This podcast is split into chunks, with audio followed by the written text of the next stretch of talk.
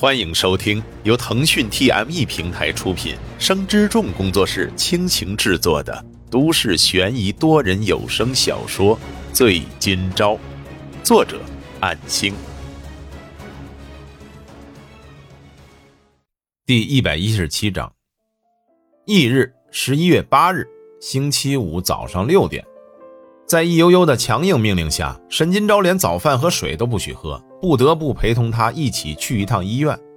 易悠悠把一张体检单交给沈金钊，说道：“那，你拿着这个，把所有的体检项目都做完，等体检完了再到明月的病房找我，明白吗？”沈金钊接过体检单，这是全身检查，按照平时的价格，哪怕是特惠团购也要几千块。啊，明白了，悠悠姐。看着易悠悠离去的背影。沈金钊心里有些觉得欠下易悠悠的人情更多，不知道何时才有可能还清，甚至可能都还还不清他的恩情。上午十点多，沈金钊拿着医院提供的营养餐，经过好一番折腾之后，总算是把所有的体检项目做完，到现在才可以进食喝水。刚回到姐姐沈明月的病房，结果却发现易悠悠并不在这里。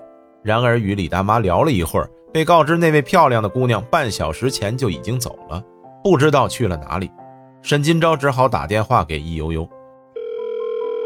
电话接通后，沈金钊问道：“悠悠姐，我体检结束了，你去哪里了？”“哦，我在沐城雪这儿呢，你过来吧。”易悠悠轻轻一句话后就结束了通话。沈金钊刚吸了一口医院提供的营养餐牛奶，险些呛到。不过确实也是。昨天因为顺从易悠悠的时间都还没去探望沐橙雪，因为不想把事情搞得太麻烦，就没有和易悠悠说沐橙雪的事情。结果他却自己跑过去了，哪怕此刻的心里有着万千思绪，还是得向沐橙雪的病房走过去。看着电梯的数字变化越来越接近病房，沈金钊咽了咽口水，使自己尽可能的冷静下来。毕竟，如果不是易悠悠的出现，自己这个月已经走上负债的道路了，甚至不敢将这种情况告诉沐橙雪，这份愧疚感一直深深地刺痛着沈金钊。如今易悠悠先和沐橙雪见面了，他们到底会谈些什么呢？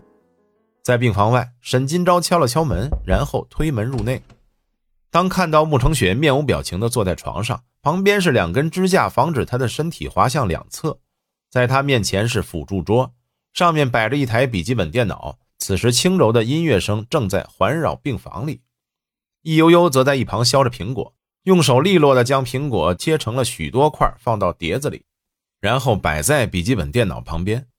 易悠悠给沐橙雪喂了一小块苹果，又将另一块放入自己口中，一边嚼着说道：“嗯，这么快就体验好了？”沈金钊走到床尾处站定，看了看两人，平静的说道：“今天人不多。”大部分项目都不用排队。行，那你们先聊，我去找人把体检报告赶紧做出来。易悠悠说完，直接就走了，直到房门关上，两个人独处。站着做什么？坐吧。沈金钊坐到刚才易悠悠坐过的位置上。昨天没来，很抱歉。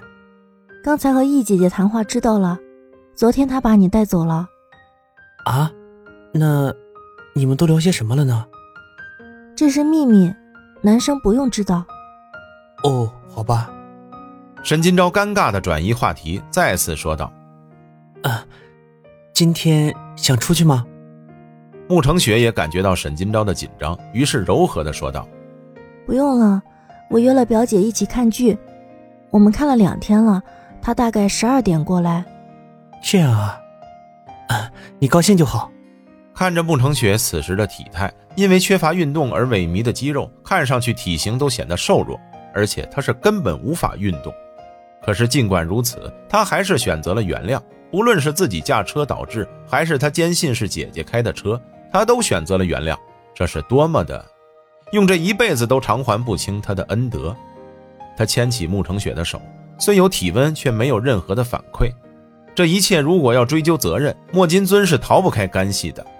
沈金钊却不由得想到，自己比起沐橙雪，对仇恨更为执着。如果有机会向莫金尊报复的话，恐怕会毫不犹豫的吧。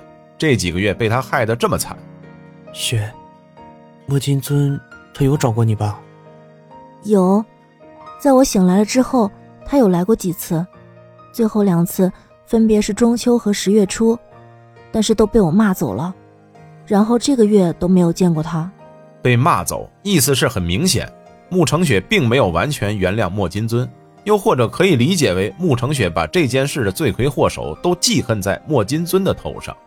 然而自此之后，却是自己承受了更多的报复，或明或暗的从各方面承受了莫金尊的报复，甚至任务平台那边那个名叫君不见的客户就是他们设的陷阱吧。免得穆成雪担心，沈金钊更坚定了保密的想法，毕竟。告诉穆成雪一点好处都没有，反而会令他情绪激动。万一激化了他对莫金尊的敌视，绝对没有好处，还会累及穆家。你姐的情况好些了吗？对于姐姐的情况，沈金钊没有隐瞒。或许一直在医院的穆成雪了解的更多。沈金钊轻轻的摇头说道：“还是那样。不过，就算他一直这样下去，我也会尽力照顾的。那我呢？”你也会一直照顾我吗？如果你不嫌弃的话，无论这个问题问多少次，我的答案都是一样的。慕成雪鲜有的露出笑容，虽然无法感同身受，但是不能动弹的滋味绝对不好受。能令他展露笑容的事情恐怕并不多，如承诺的那样，只要他不介意，愿意付出一辈子的努力守护他的微笑。对了，你在蒂亚波罗工作了是吧？挺好的，我听爸爸说过，这是一家不容小觑的外资集团。好好工作，努力的话。沈金钊将他的手抬到唇边，轻吻着。虽然肢体失去了知觉，但是却令慕成雪的话语戛然而止。我会的，不只会努力工作，我也会遵守我们的承诺，请相信我吧。两个人之间的对视，仿佛回到了学生时代，即将高考前的某天。两个人都对彼此充满着信心，虽然距今也才半年不到，但是却发生了太多的变故。我相信你。本章播讲完毕，感谢您的收听。若您喜欢，就请动动手指分享和订阅吧，谢谢。